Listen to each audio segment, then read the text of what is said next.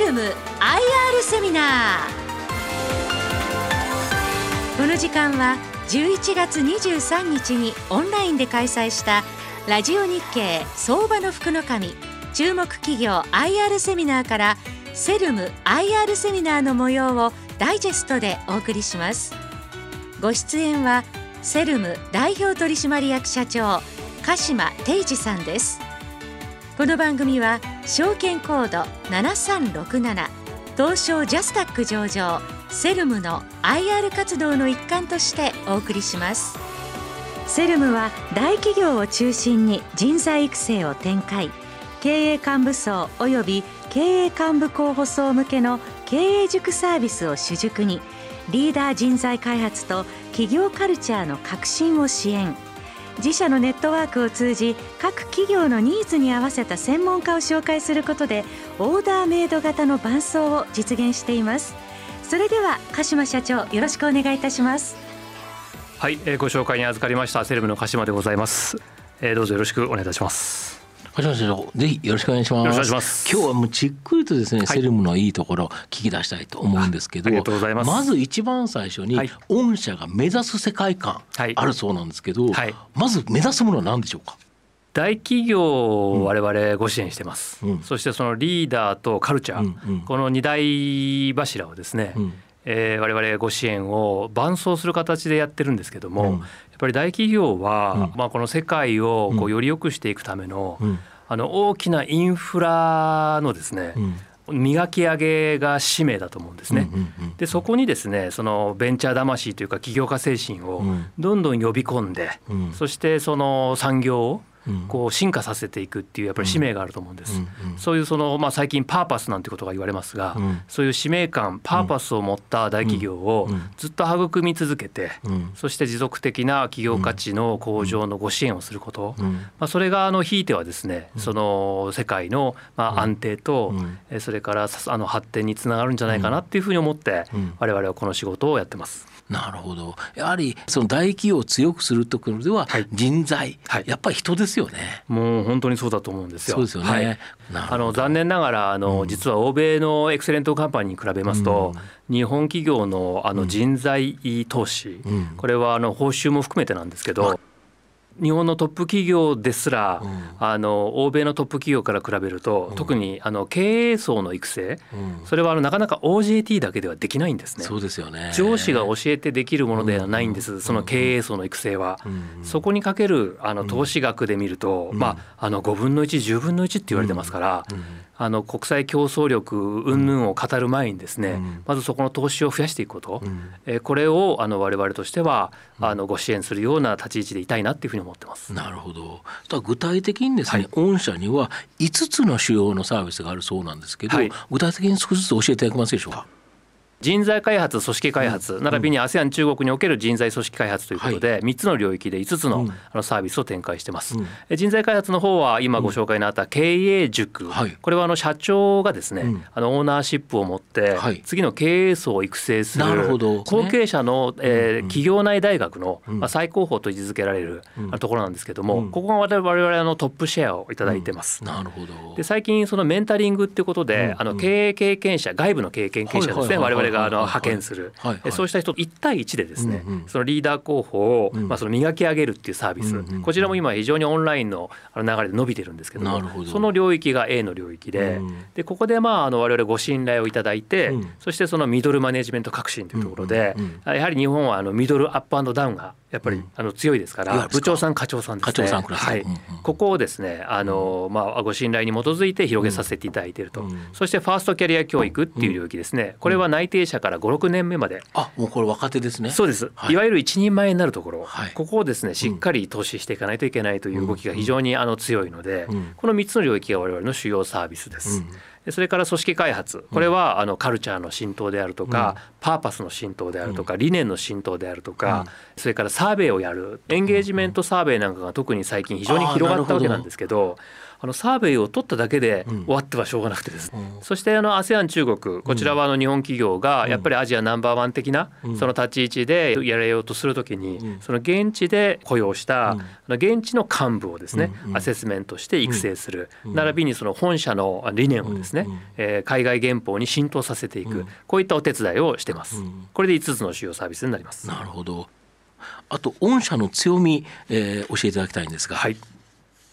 えー、と私どもの強みについてまず一つ目なんですけれども、先ほど申し上げたように経営塾でのあの信頼をベースに、えミドルさらにはその他の施策につながっていくということ、えさらにその経営層の育成というのは、あのずっとその投資をですね続けていく、まあ、経営課題の根幹の部分ですから、長く続くんですね。ということで取引が長期化するっていうところが、まあ、そそうですよね。経営塾の,、はい、あの一緒に伴走している会社がコロコロ変わったらやってられないですもんね。そういうことになりますね。それは無理ですよね。そういうことなんです。あの経営塾では毎年、あの数十人の、えそのプール層が、あのその経営塾に集まってくるわけですけれども、そうした人たちはその後タフアサイメントを経て、役員層に上がっていく人たちですから、そういった人たちとのその信頼関係を作っていくことで、その会社をさらにこう伴走していくということが可能になるというふうに思ってます。なるほど。このミドルマネジメント層とか、はい、このファーストキャリア、はい、こういうところにも広がるということですか、そうなんです。その経営塾等で、その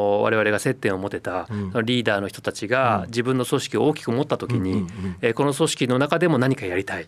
え人事とは別に何かやりたいっていう動きも出ますし、えそれからあのやっぱりその自分が鍛えられた、この経営塾で気づかされた、視野が広がったっていう経験があるので、それを自分の可愛い部下にも味合わせたいと、なるほど。こういうことでその育成熱がですね、こうカスケードダウンしていくっていうところが、あのこのミドルが広がっていく理由になってますね。なるほど、はい、あともう一つやはりその経営層経営塾っていうことでいうと、はい、実際に伴走する人タレントっていうか、はい、才能のある先生っていうか、こういう方非常に必要だと思うんですけど、御社の場合はこれが全てが別に社員ではないと。そうなんです。いうことなんです。よね。そうなんです。あの創業以来、うん、あの一人から始めましてですね、うん、現在1300人、うん、えー、まで広がってきてます。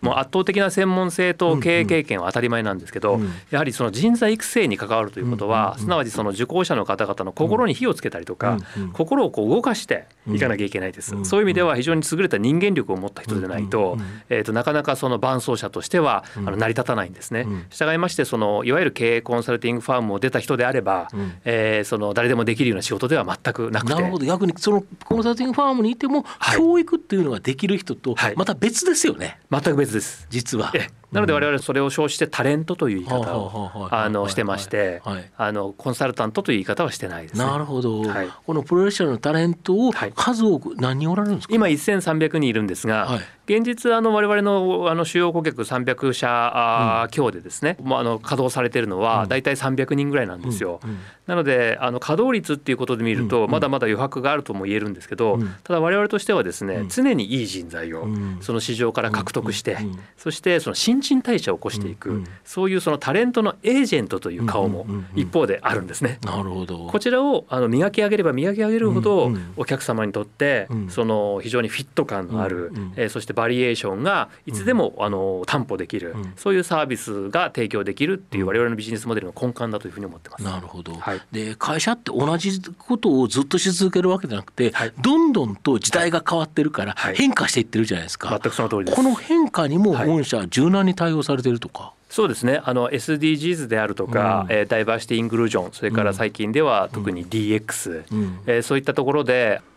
新しいそのテーマが次々と生まれてきます、うん。うん、そのテーマにですねいちいちそのプログラムを内製して、うん、そしてそれを攪拌するようなことをやっていては、うん、スピードに追いつきませんし、うん、そもそもそのプログラムが作れるということは、うん。すなわちそれはですねなので大企業のですねその審美眼にかなうような、はい、やっぱりタレントを即座にあの提供できるような、うん、そういうそのフレキシビリティを持ったエージェントの仕組みが必要になるかなということで我々は内部に講師を抱えませんし、プログラムをあの自前で、え作らないっていうことをあの徹底してやってるつもりです。逆にだけどこのプロフェッショナルタレントが今現在多くいること自体が、はい、逆に言うと未来のプロフェッショナルタレントを紹介してくれたり、そういう人間力もありますよね。あのありがとうございます。まさにそうでして、うん、こうして1300名まで広がっていったのは、うん、まあ、ほぼほぼ口コミです。よね。実はこういうセルムでこんなことやってるんだけど、はい、これ面白いよっていうのを他の人に、はい。はい、その人は優秀な人を知ってるんですよね。そうなんです。やっぱりあの言い方にはいい方が、うんうん、あの人脈としてつながってらっしゃいますし、うん、みんなやっぱりそのオンリーワンでありたいっていうふうに思ってらっしゃる、うん。うん、その骨のある人たちばっかりですから、まあそういう人たちをこう、えー、プロデュースをするっていう、そのプロデューサー能力っていうのが我々には問われるわけなん。ですよね。なるほど。はい。ここは大きいですよね。あと直近ですね、はい、御社の場合この中期経営計画出されて、はい、今後の大きな成長シナリオあるということなんですけど、はいね、これ少し詳しく教えていただいてよろしいでしょうか？はい、ありがとうございます。えっと一応成長シナリオとしてまあ三つの戦略を掲げてます。うん、まず新ニーズの開発切ってあの大手の人事部門、うんうん、我々が現在の売上の約9割弱をですね、はい、あの占めている主要なあの取引部門なんですけども、はい、こちらの方もその新しいテーマが次から次に出てきますし、うんうん、それからオンラインということで非常にその人材育成がまあやりやすくなってるね。まあそうですよね。あの準備の期間も短くて済みますし、うん、それからやっぱり遠くからあるいは海外から集めようとなると、そうなんです。そうしますと特にあのこのこの10年ぐらいで日本企業はクロスボーダーの M&A を盛んに進めましたから、はいその買収した先の経営幹部なんかとこうあの場を一緒にするようなことっていうのがあの行われるんですけどそういったことまでやろうと思うとやっぱりどうしても年に1回まあそりゃそうですよね、えー、あの1週間、まあ、寝食ともにしてよかったねっていうことではあったんですけどこれが今やですね、まあ、いつでもオンラインでつないで、まあ、社長が登場してですね自社のカルチャーについてあの語り合うなんていうことが即座にできるようになりました。まあ、そういう意味ではあのオンライン時代にあのトップのリーダーシップが全然こう激変してましてですね。まあ、そういったことを背景にあの人事部門のあの成長可能性っていうのはまだまだありそうだと思ってますしあの HR テックっていう動きが、あってですね、ね、その人的資本を見える化させていこうと、この人事部門ということはあのまだまだ成長の余力があると思ってるんですね。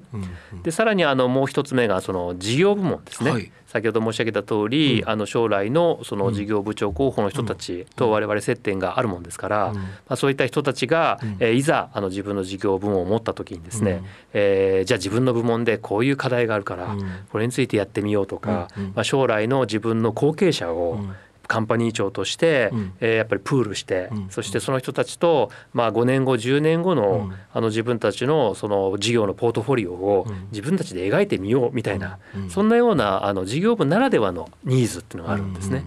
でここに対して、まあ、我々あの勝ち筋がだいぶ見えてきた気がしていてそこのあの余力っていうのはまだまだあるかなっていうふうに思ってます。まあ、御社の場合い。ろんな企業とお取引されてるっていう形で、はい、ある企業で、ある成功パターンがあったら、はい、それを、まあ適用できるということですよね、はい、おっしゃる通りなんです。あのおかげさまで我々あのえっとナレッジと、うん、まあタレントの、まあプラットフォームだねっておっしゃってくださってるんですね。やはりあの先頭を走っている大企業の、まあ高度なそのニーズに応えるような、そのソリューションを1社2社3社とプラクティスが積まれていきますと、そこで鍛えられたナレッジ、鍛えられたそのタレントの人たちが、まあ他社にもできるということで、お客様がこの、育ててくださってるなるほどなるほどプラットフォームということが言えるかなっていうふうに思いますね。そうです。ここがずっと相乗効果でよくより良くなっていく。本当にが日本の大企業の生産性をアップさせる。これ一社だけでやっちゃダメですよね。強い会社が出れば、うんうん、当然その強い会社と競争戦略をしてですね、うん、えー、自分たちも強くなろうということで、うんうん、やっぱりあの引っ張っていく力っていうのが、うん、あのあると思うんですよね。うんうん、でそうしたところで得られたノウハウっていうのを、まあ、他社にその展開できると、当然ま真似るわけではなくてですね、うん、こ社固有のあのカスタマイズをしっかり、あの聞きながらですよねしてしていく上なんですけども、押し付けるわけではないそういうことですそういうことです。であのちょうど今お話に出たので、あのその準大手というところもその流れでご説明したいんですけれども、まさにその1兆円企業を我々大手と呼んでいて、準大手を1兆円未満、まあ、特に2000億から5000億ぐらいの企業のあのニーズが非常に強い、まあ、ここだけど数も多いからそうなんです。大変なんですよね。あのー、ここがですね、えっともう一段こう経営能力が上がってくると、あのまた日本経済に大きなインパクトがあると思ってまして、でその1兆円の企業で養われた我々のナレッジとタレントというのがですね準大手の方に展開することができているという意味であのここ4年ほど前にですねあのこのマーケットの方をやらせてもらったんですけどもあの順調にあの伸びておりましてこの3つを我々あのシナリオとして置いてます。なるほど。まさにトリクルダウンじゃないですけど上の方に水をやると、はい、下に流れていって、はい、全部が強くなると、はい、そうです、ね、いうことですか。はいそうですね。なるほど。あと直近ですね、はい、この決算発表中間決算、はい、まあ、これを発表した後という形になるんですけど、はい、直近の決算どんな感じですか、おかげさまで非常にあの好調でございます。うんうんサマリー的に申し上げますと、まずあの私ども実は8月に、あの第一四半期を終えた段階で、あの情報修正を出してるんですね。もういきなりですよね。あのそれで修正予算に対してもなお売上高利益ともに順調に推移をいたしましたし、主要サービスはすべてあのまんべんなく伸びました。すなわち伸びる領域のところで主要サービスが展開できているということだと思ってます。それから先ほど申し上げたように大手市場並びに準大手市場ともにですね、非常に順調なあの業績の推移を見せることができました。なるほど。はい。ちなみに第2四半期の数字で申し上げますと、うん、えー、まずコロナ禍から急速に回復した、これはまあ当たり前といえば当たり前だとは思ってるんですけども、あの2019年3月期が我々の過去最高益だったんですが、それを超えてきたということで、はい、ちょっと新しい成長ステージ入りに入ったのかなっていうふうに思ってます。逆に言えばまあコロナのところはそれなりに影響が過去あったということですか、はいはい、いやコロナの時は本当にあのどうなるかと思いました。みんな会社に来ないで何もしないでって言われても、はい。はい、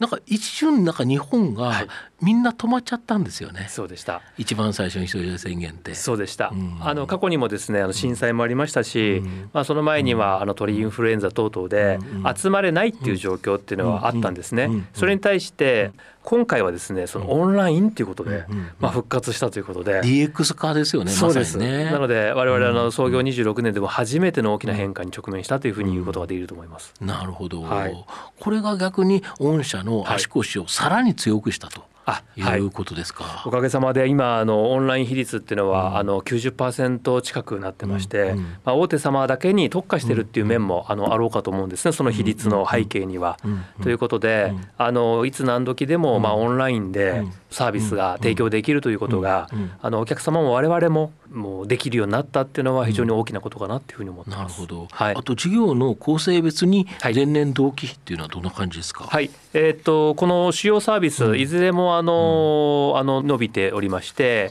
まああのセルムの経営塾ミドル並びに組織人材開発も伸びましたし、ファーストキャリアの教育の方もまあの伸びました。なるほど。はい。と修正した業績予想、はい、まあ、情報修正されてるんですけど、はい、それに対しても進捗率がいいということなんですけど、はい、具体的な数字としてはどんな感じになってるんですか、はい、この8月13日に情報修正を開示しまして、うん、2022年3月期の通期予想に対しては、売上で、えっと、50%強、うん、営業利益の方がだいぶ上振れましてですね、はいはい、今あの8割弱のところまであの達成。半分しか終わってないのに そうです、ね、いうことですね。そういう意味ではあの現時点の利益の上振れ分についてですね、人材採用の前倒しをあの含めて積極的なその費用性の投資をあのしてまいってですね、あのさこの先2年の中継、さらにはその先の中継の方はだいぶアグレッシブに、あの M&A も含めてやっていこうと思っておりますので、そうしたその組織能力の強化っていうところに、あの費用性の投資をあの前向きにやっていきたいなというふうに思ってます。あの上場の効果もあって、うん、あの採用特に中途採用のうんうん、あの応募者のスペックがだいぶ、あの変わって、うん、あの大手1社でしかもその、割と経営層のイニシアチブを持った重要プロジェクトなんかにアサインされたような人材が、あの志を持ってあの我々に応募してくれるようなことがすごく増えてるんです、ね、まあそうですね。多分上場されて人材獲得っていうところに一番多分プラス、はい、あの資金調達のために上場というよりは、はい、やはりセルムというブランド自体、だから上場ってめちゃくちゃメリットあったですか？それはあのあったと思います。ええ、一つはその人材の採用、うんうん、えー、そしてもう一つはやっぱり我々の今あの大手の人事の中ではそれなりに知名度のある会社に今は慣れてるんですけども、うん、ではじゃあ経営リーダーの人たちはですね、うんうんうん、うちのことを名指しですぐ分かるかっていうと分からないんですね。うんうんうん、なのでまだまだそのリーダーにもっと知名度を上げたいですし、うんうんうん、やっぱりそのリーダーが何かこう人とかカルチャーの側面から何か手を打ちたいなと思った時のその第一早期のブランドになれる会社社ってまだ世の中にないと思うんですね。まあそういったところのポジションをまあ取りに行きたいっていう私の夢があるもんですから、まあそれをあの実現するためにはですね上場っていうのはもうまさにあの必然だったのかなっていうふうに思ってます。逆に言うとこの上場がぐっと押して成長できるよということですか？はい、はい、そう思ってます。なるほど。はい。あと御社の、はい、えー、主要サービスの外況これ少し個別にですね、はい、ちょっと詳細に教えていただきたいんですが。ありがとうございます。えっと、先ほどあの、まあ、まずセルの話をさせていただきますね。うん。うん、あの大手市場の方は、うん、えっと、急速にあの回復を見ることができましたと、はい、そして準大手の方は、はい、あの成長率がかなり上振れしてまして、うんうん、右肩上がりに、まあ、成長することができましたということで、あのいずれの市場の方でも成功してるかなっていうふうにまず思ってるんですね。なるほど。でこれはあの経営塾ミドル革新それから組織人材コンサルティング、あの全てが、まあ、好調に推移したということだと思います。ますこれ準大手のところが実はだけど、幅広いから、一番なんか肥沃な感じがしますよね。あの準大手はですね、うん、あの業界の中でいうとニッチトップ企業が多いんですね、うん。うん、なるほど。なのでグローバルでもかなり知名度があると、うん。うん、えー、ですけれどもその産業構造自体がそんなに大きくないので、うん。うん、1社1社あたりのあの規模はまあ1兆円を割っているっていうような企業さんが多いんです。なるほど。でそういう中で言いますと1兆円企業に比べると、その中のコーポレートの、そのその組織能力っていうのは1兆円企業に比べればやっぱり、低い低い面もあります。そういったことで言うとあの我々を本当に頼りに、あのしてくださってるっていう面で、うん、あのまあ我々あの常にお客様にこうあの寄り添って伴走して、うん、えー、営業マン1人当たりは4社しか担当しないっていうまあ、そういうその伴走のスタイルを目指しているので、うん、そのスタイルが、あの非常にあの評価されてるんじゃないかなっていうふうに思います、ね、で今ここに投資してるから、はい、2年後3年後のセルムはもっと期待できるよっていうことですか、はい、はい、あのそうだと思っておりますし、あの1社1社あたりのですね、あのその今売り上げを作ってるのは主には人事部さんなので、そこが事業部や関連会社等に広がっていって、本当にその会社の経営あるいは企業価値の向上のためのその人組織の面からのパートナーだなというふうに言われるポジションを作ることができれば、あのまだまだあの我々としては成長余力があるんじゃないかなっていうふうに見てます。なるほど。はい。売上高企業数、まあ、ともに好調に推移いたしましたし、あの上位150社我々あの常に KPI として見てますが、その中での準大手顧客の売上構成比が、あの昨年に比べると1.5倍に拡大をしてます。えさらにあのこの準大手のあの市場をですね、あの今ドライブしているあの要因としてはやっぱり CG コードの改変があるんですね、コーポレートガバナンスコード。これ、はい、めちゃくちゃ面倒くさいんですよね。あのまずその経営人材をその質量ともにきちっと輩出がするような仕組みがあるかどうか、これサクセッションプランの中で CG コードの中で非常によく見られます。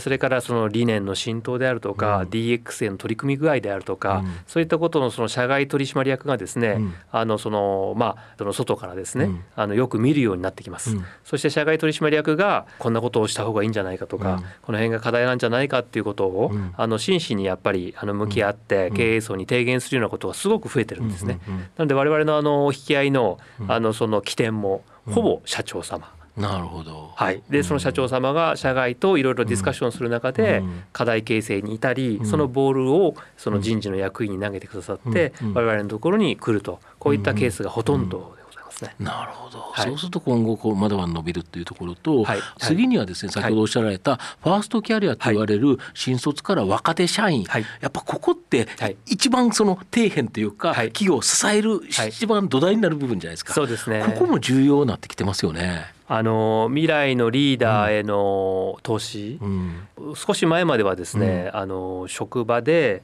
その OJT 企業のあの人材のですね、年齢のこうあの、ばばらつきが、あの金魚鉢型っていうんですか一回へこんでるんです。そうですよね。なのでですね、あの若手と、まあそのミドルシニアがいる職場っていうのはすごく多いんですよ。なるほど。なので昔みたいに中間層がいないと。そうなんです。なので中間層があのマンツーマンで教えてあげるようなことっていうのが多くの企業でできなくなってるんですね。そうですよね。はい。で特にこのこのオンラインになりましてですね、ますますその職場で会えない見えないから。聞くのもできないですよね。そうなんですそうなんです。なのでその若手の人には早くその自律的な、やっぱり力を身につけてほしいですし、それから最近はジョブ型っていうことで自分の専門性をあのどこに見定めていくかっていうことで、ジョブ型人事制度それからジョブ型雇用なるものも、えどんどん進んでいきます。まあそうなるとですね若手のうちから自分のことを自分で育てる、そして自分のキャリアを自分で、え描く、はい、そういったそのマインドセットをですね、その人人事部が中心になってきちっとしてあげないといけないというところが背景になって、あの伸びているんだと思うんですね。でその調査といたしまして、新たな公募選択型研修ニーズってありまして、要は今まではですね、あのフォロー研修だったらこうです、2年目研修だったらこうですっていう全く同じ研修をですね、やってたんですけれども、最近はいくつかのこのメニューを作って、そして自分でその定食メニューを自分でこう選んで、そして何単位取ると、こんなような感じでですね、あの大学的にその若手のあの育成の運用をする会社が増えたりしているんですね。でもう一つはあのあの SDGs とか越境型リーダーシップの開発を目的とした新しいプログラムのところ、あのこれ若手ならではのニーズなんですけども、あの若手は最近やっぱり SDGs 社会に対する、あの今感性が非常に高い企業の目的が社会の課題の解決ということにこう向かうときにですね、サステナブルっていうのも重要ですよね。そうなんです。その時にあのお客様の課題を解決するのとは違って、社会の課題っていうのはご存知のと非常に複雑回帰で、そうですよね。はい。あの何かが正解っていうのはないのでですね、実はあの情報収集とこう分析から課題を設定するっていうこのロジカルシンキングがある種通用しないんですね。なるほどなるほど。なので、まあ、あの最近よく言われるデザインシンキングといいますか、まずその共感力を生かして自分の価値観からこの地域をこうするべきじゃないかっていう自分の意思がないとですね、その社会の課題ってやっぱり解決できないっていうことになるんですね。つまりまあ真のリーダーシップがないとですね社会の課題解決できない、でこういう場がですね企業の中ではなかなか作れないということで、難しいですよね。なので我々あの5年前からですね、あの震災の地域でですね、はい、その企業の若手と、はい、それから学生、はい、それから地域の地方創生を担っている、地域の顔であるリーダーたち、はい、この三位一体でですねあの違いを超えたリーダーが学び合って影響を及ぼし合うような、うん、そういうあの合宿型のですね、はい、あの研修を、まあ、 True Experience TEX って呼んでるんですけども、はいはいはい、こちらの方をずっと進めてきたんですね。で今オンラインでやってるんですけども、まあ、これがあの非常にあの今好評でございまして。はい答えのない世界に行きたいと、しかも自社と違う人たちと本気で交わりたいという、そんなあのご要望を受けてですね今非常に伸びているサービスになってるんです。この辺りがその若手の教育のトレンドかなっていうふうに思ってます。なるほど。はい、特にあの地域のリーダーの人たちは、皆さんあの自分たちのその地域が良くなってほしい。企業人、それから学生、地域のリーダーっていう方たちが本当の意味で、あの出会う場所っていうのをこれからもあの広げていきたいなっていうふうに思ってます。なるほど。最後に、はい、今聞いてられる投資家に、はい、最後セルムってこんな会社で、はい、ここが面白いから、まあぶっちゃけ最後は株を買ってねということだと思うんですけど、はい。えー、ちょっと一言いただけますでしょうか？ありがとうございます。あの我々はあのまあ今日聞いていただいている投資家の皆様とは、まあある種五越同州じゃないですけれども、あの企業のあの持続的な価値向上、えにですねあの貢献する会社でございますので、あのぜひあの応援していただきたいなっていうふうになるほど。あの逆にセルムを応援すると、日本の企業その企業の人たちが良くなって生産性が上がれば、当然業績が良くなる株が上がる、株を上げるにはセルムが頑張らなきゃいけないということですか？はい、あのそう思ってそういう使命感とそういう応援してくれる企業をやっぱり投資家にも応援してほしいということで言えば、やっぱり今、とい。うことですよね。そうです。鹿島社長どうもありがとうございました。ありがとうございました。セルムのことがよくわかりましたセルム IR セミナー。お話は証券コード7367東証ジャスタック上場。セルム代表取締役社長。鹿島定治さんでした。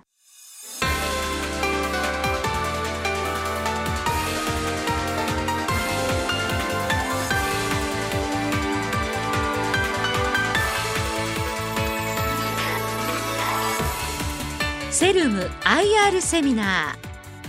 この番組は証券コード7367東証ジャスタック上場セルムの IR 活動の一環としてお送りしました。